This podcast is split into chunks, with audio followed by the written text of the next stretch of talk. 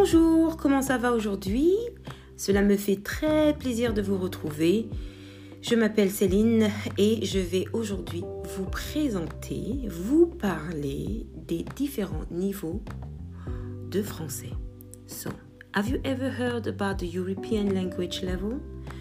Um, CEFR, have you heard about that? CEFR stands for Common European Framework of Reference for languages. So, just let's talk about history.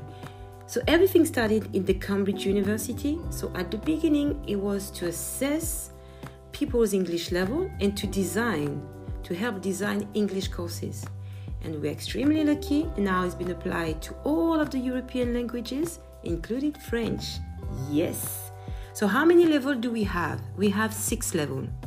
We have level A1, A2 elementary, B1 and B2 intermediate, and C1 and C2 advanced. Okay, but I'm sure you you might be a little bit confused about all of those different levels, and I'm going to explain you what they mean.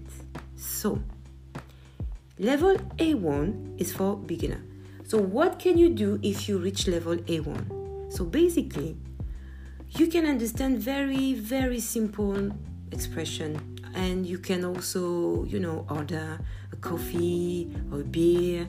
And if for example i said to you ça va? You know what ça va mean. And also if i can say um, comment tu t'appelles? Then you know je m'appelle. So if you can do that you are level a1 okay? Now level a2 elementary level. At this level, you can understand sentences. Not big, complex sentences, but you can understand sentences, all right? Like personal information, question about shopping, a kind of question, or maybe you can um, understand very simple tasks like Est-ce que vous pouvez me donner le sel, par exemple?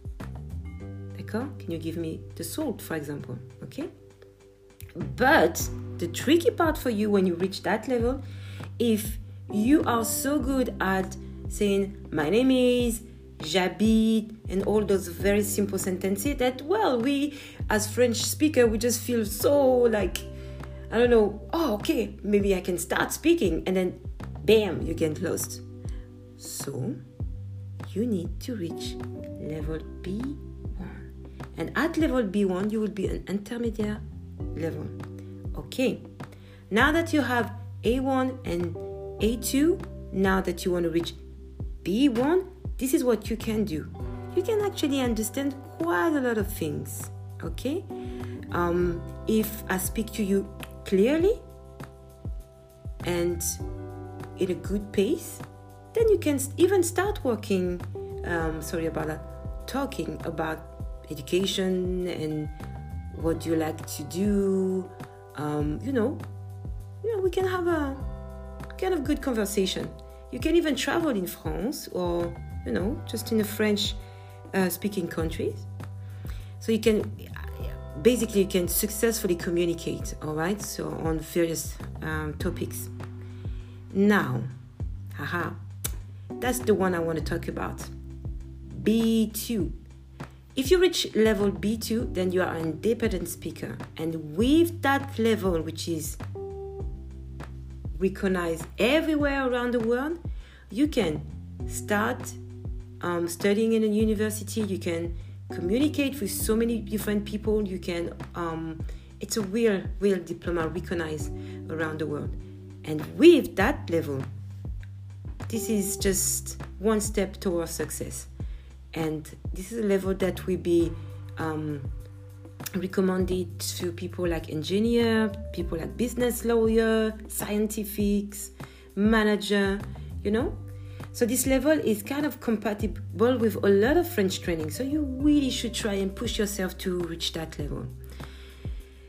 Now we are going to the C1, which is experimented user. Experimented user that is the best So if you reach that level, we are reaching the expertise, the mastering of the French language with the C2 level. Okay, with bilingual level. So if you reach C2, then you're bilingual. All right. So let me just go back to it, um, so we can just see each and every one of them again. Again. So level A1, A2, B1, B2, C1, and C2. So, which level are you? Please get back to me, send me an email, and I will be so happy to help you to reach the next level. What about that? That sounds cool, no? Ok, à très bientôt. Au revoir.